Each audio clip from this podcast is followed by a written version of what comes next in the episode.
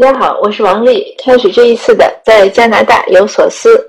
现在呢是我的六月二十九号下午五点十九分，我已经在我办公室了，就是在列治文这边。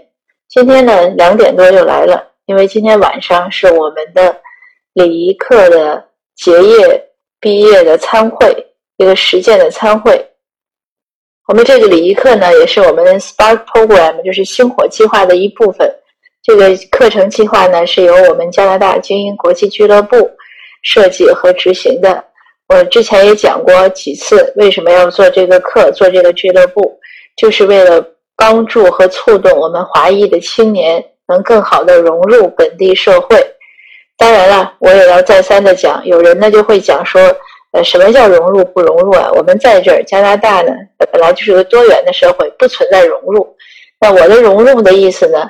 就是希望我们能更积极的参与到社会的活动中，而不只是过自己的小日子。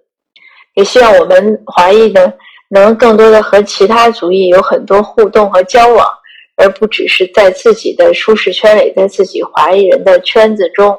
当然，这一点我自己做的也不好。呃，前几天和朋友聊天，嗯，他说他以前呢发现很多，因为他是做心理咨询。他说：“以前呢，他觉得华裔移民呢有很多问题，后来呢，他就很同情这些这些移民，因为找他来咨询的人呢，呃，他统计过，平均来了十年之后呢，平均只有三点五个非华裔的朋友。他说呢，这么差的一个社交的一个网络，当然容易会有一些心理问题啊，或者对这些社会的隔阂。我仔细算了一下。”我说这个数字可能和我自己的数字也差不多。如果说华人以外的朋友，我能随时打电话、发短信，说我们去喝个咖啡、去聊天的，可能也就是三五个非华裔的。因为我在这边呃在家写作嘛，也没有出去上班。现在做社会工作呢，也是在华裔的圈子里。那可见呢，这个其实也是一个比较普遍的问题。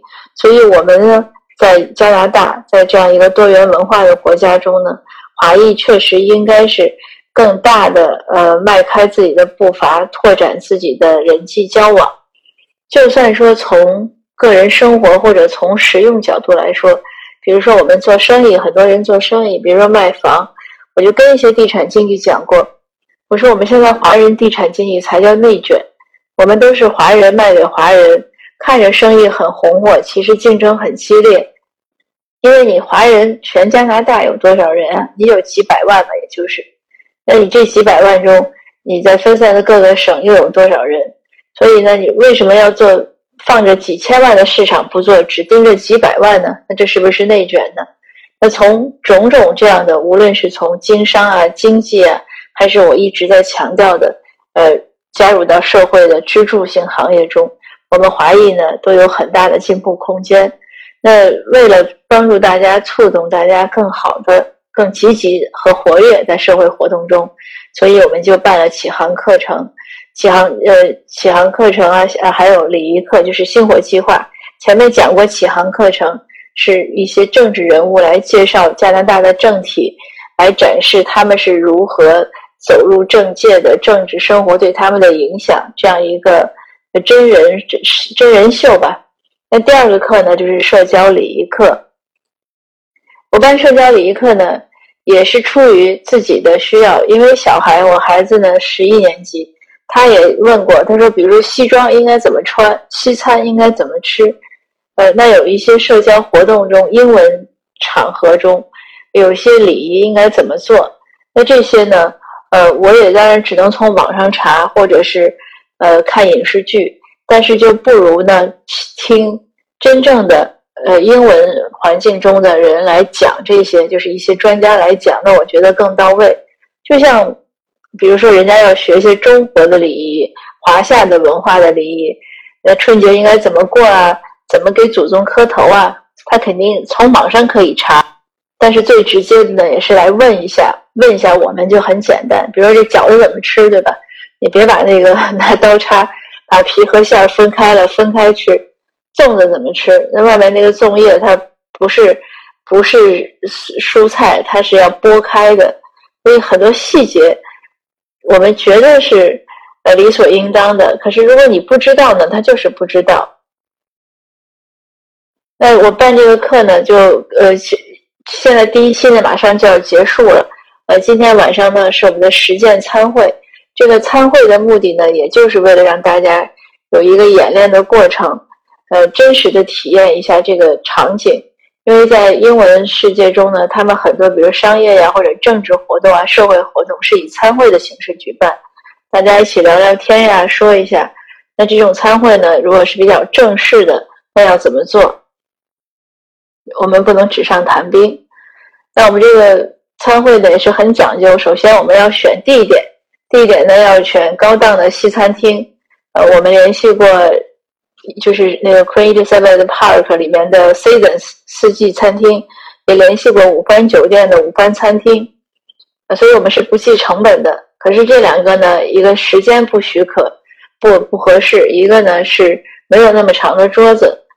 那如果他说了五番餐厅说你如果来也可以，我们就就我们一定要给你一个会议室，会议室呢最低消费是多少钱？他那个消费标准很高，但是我们没有那么多人去。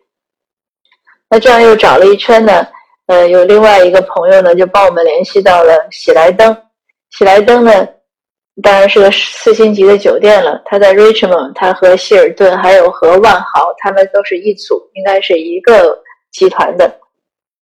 那联系到之后呢，我们确实也是很受优惠，因为我们讲了我们的这个课程的意义，这个活动的意义。那接待人员呢，就是喜来登他们的酒店销售呢，非常认可。也很支持，他们呢就让我们挑说，哎，你我们这一天你们你们要做活动这一天呢，没有三个场地，都是很大的会议室，然后我们就选了一个比较豪华的，而且呢，他们也给了一个很好的折扣，那就尽可能的一个照顾吧，那并且给我们提供的是标准的西餐的三，就是一个流程三三三道菜吧，前菜、主菜和甜点。